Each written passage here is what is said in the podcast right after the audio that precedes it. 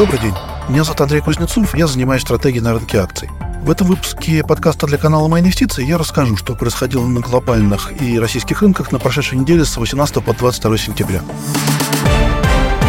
Ну и по традиции начнем с глобальной повестки. Неделя была достаточно сложной для рынков акций. Европейские и американские индексы теряли порядка 2-3%, а доходности по долгосрочным облигациям выросли. Вот десятилетняя ТЖЯ торгуется уже с доходностью 4,5%, а десятилетние немецкие бунды уже по 2,75%. И там, и там это многолетние максимумы доходности. Ну вот что же, собственно, произошло?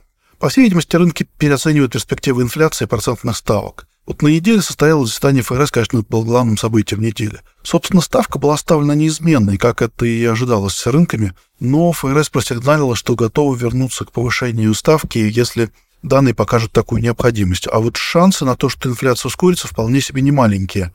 Мы уже видели некоторое ускорение инфляции в августе с 0,2% месяц к месяцу до 0,3%, а вот учитывая колоссальный дефицит бюджета в почти 6% ВВП, который может даже вырасти по некоторым оценкам до 7% в следующем году, и нет никаких признаков сокращения, инфляция вполне может ускориться более значительная. Американская экономика, по сути, продолжает находиться в состоянии перегрева. Вот, например, данные с рынка труда на этой неделе показали минимальный уровень заявок на пособие по безработице с февраля – ну вот ФРС такой ситуации вполне возможно придется компенсировать слишком мягкую фискальную политику более жесткой монетарной. Но и кроме ставки, кстати, есть и другие инструменты. Не забудем, что ФРС продолжает количественное сжатие. Вот за последнюю неделю ФРС сократила свой баланс на 75 миллиардов долларов. А еще 125 миллиардов долларов ликвидности выкачала из рынка казначейства США. Вот именно настолько выросли остатки на казначейских счетах. И того за неделю ликвидность в американской банковской системе сжалась на 200 миллиардов долларов. Ну и на этом фоне падение цен на акции и облигации выглядит уже вполне объяснимо. Но вот в России рынки тоже себя чувствовали неважно. Индекс Мосбиржи потерял более 3% и в какой-то момент даже уходил ниже 3000 пунктов. Как и на глобальных рынках, одним из драйверов был рост доходности облигаций. Доходности по коротким ФЗ после поднятия ставки ЦБ поднялись на 20 базисных пунктов э, до 12,2% сейчас. Но и при этом понятно, что они продолжат расти, учитывая, что ключевая ставка ЦБ сейчас находится на 13%, и ЦБ явно выразил намерение держать такую ставку долго. И кроме ситуации на рынке облигаций, на акции давили и негативные новости со стороны правительства. Вот, например, правительство объявило о введении экспортных пошлин с привязкой к курсу рубля. Экспортеры, за исключением нефтегазовой отрасли и сельского хозяйства, будут платить пошлины в размере от 4 до 7% в зависимости от курса рубля. При курсе рубль-доллар крепче 80 пошлина предполагается, что обнулится. Ну и заявлено, что цель этой пошлины – это изъятие у экспортеров части курсовой ренты. Меры, конечно, масштабные, затрагивают экспорт товаров примерно на 150 миллиардов долларов, если брать цифры внешней торговли за 2021 год. И в первую очередь это коснется металлургов и производителей удобрений. Так что новость, конечно, негативная для большинства экспортеров. А для нефтяников была своя негативная новость от правительства. Правительство ввело бессрочный запрет на экспорт моторного топлива.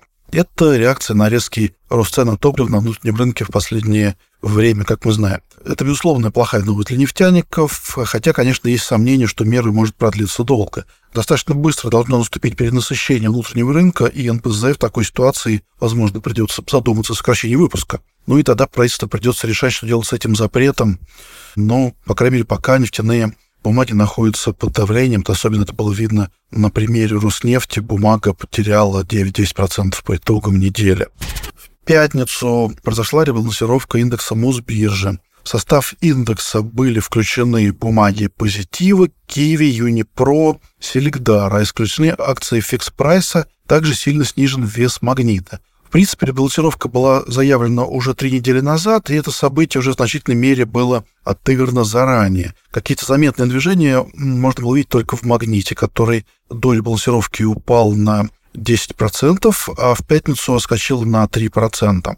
Из других корпоративных новостей ТМК объявила о начале вторичного размещения акций на 1,5% капитала.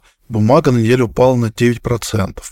Московская биржа заявила, что НАПСовет вскоре рассмотрит новую стратегию дивидендную политику. Бумага по итогам недели прибавила 2%. Одна из немногих, кому удалось закончить неделю в плюсе. Но вообще, как мы говорили, биржа – основной бенефициар текущей ситуации. Она выигрывает как от высокой волатильности рынка, естественно, это позитивно отражается на комиссионных доходах. Также биржа выигрывает от высоких ставок, которые поддерживают процентные доходы. Алроса объявила о приостановке продаж алмазов в сентябре и октябре из-за слабого спроса. Это довольно негативный фактор для свободного денежного потока компании и, соответственно, перспектив по дивидендам. За неделю бумага потеряла 6%. Детский мир объявил о завершении трансформации в непубличную компанию. По итогам выкупа дочерняя компания от детского мира консолидировала 58% акций. В ближайшее время последует обязательное предложение о выкупе, после чего юрлицо, предполагается, будет ликвидировано, и компания станет частной. Учитывая, что предложение выкупа, видимо, будет сделано по той же цене, что и предыдущая, бумага, по сути, вернулась в цене выкупа, что позволило ей подскочить за неделю на 9%. И Мосбиржа возобновила торги акциями полиметалла на неделе. Напомним, они приостанавливались на период демицеляции а, компании в Казахстан. И вот после возобновления торгов бумага упала на 12%. Вот, пожалуй, это все новости, которые хотел посвятить на этой неделе. Надеюсь, это было интересно. Ждем ваших откликов в комментариях. Спасибо. До свидания.